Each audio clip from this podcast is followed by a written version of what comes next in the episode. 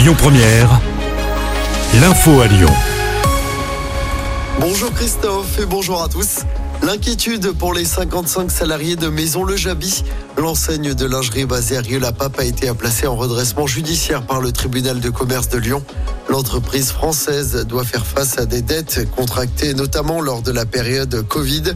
Pour le moment, aucune suppression de poste n'est annoncée. Dans l'actualité locale également, ce nouveau refus d'obtempérer dans l'agglomération lyonnaise. Un policier municipal a été sérieusement blessé hier après-midi à Rieux. L'agent a été percuté par un adolescent qui se trouvait sur un motocross. Les faits se sont produits en marge d'un rodéo urbain.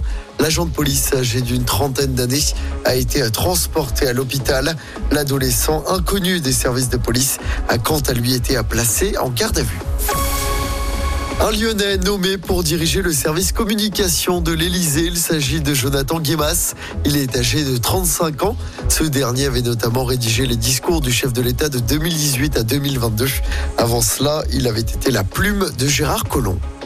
Du changement au centre commercial de Confluence, la boutique Hollister va fermer ses portes d'ici quelques jours.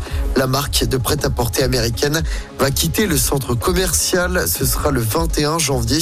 Le magasin avait ouvert en avril 2012. Il sera remplacé par Stradivarius, une enseigne vestimentaire espagnole. Et puis cette fois, c'est la famille d'Alain Delon qui se déchire dans un entretien à Paris Match qui sort aujourd'hui. Anthony Delon annonce qu'il a déposé une main courante contre sa sœur Anouchka.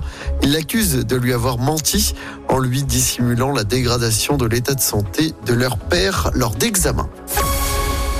Du basket à suivre ce soir et cette question, l'Asvel va-t-elle enfin remporter un match d'Euroleague Après dix défaites d'affilée dans la compétition, les Villers-Banner reçoivent les Lituaniens de Kaunas. Le match se joue à l'Astrobal. Coup d'envoi du match à 20h ce soir. Et puis en football, le PSG a remporté le trophée des champions. Les Parisiens ont battu Toulouse hier soir au Parc des Princes. Victoire 2-0 grâce notamment à un but de Kylian Mbappé. Place désormais à la Coupe de France. Les 32e de finale débutent demain soir. Pour rappel, l'OL jouera contre Pontarlier. Ce sera dimanche après-midi à Besançon. Écoutez votre radio Lyon Première en direct sur l'application Lyon Première, lyonpremière.fr et bien sûr à Lyon sur 90.2 FM et en DAB+. Lyon Première